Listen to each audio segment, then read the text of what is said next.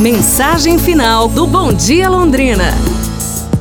Conta-se a história de um viúvo rico que deixou sua propriedade para o seu único filho e sua nora, com a condição de que ele tivesse permissão de viver no campo com ele pelo resto de sua vida. Depois de uns poucos anos, quando a herança tinha sido dilapidada, a nora se cansou da companhia do sogro idoso e disse ao marido que ele deveria sair dali. O filho concordou e deu a notícia ao pai. Poucos dias depois, ele e o frágil homem saíram pela estrada poeirenta em direção a um asilo para cidadãos idosos mantido pelo Estado. Sentindo dores nas pernas, o pai perguntou se podia descansar alguns momentos, sentando-se num tronco cerrado para recuperar as forças para o último quilômetro e meio de jornada. Sentado ali, de repente pôs a cabeça entre as mãos e começou a soluçar. O filho, com remorso, tentou se desculpar.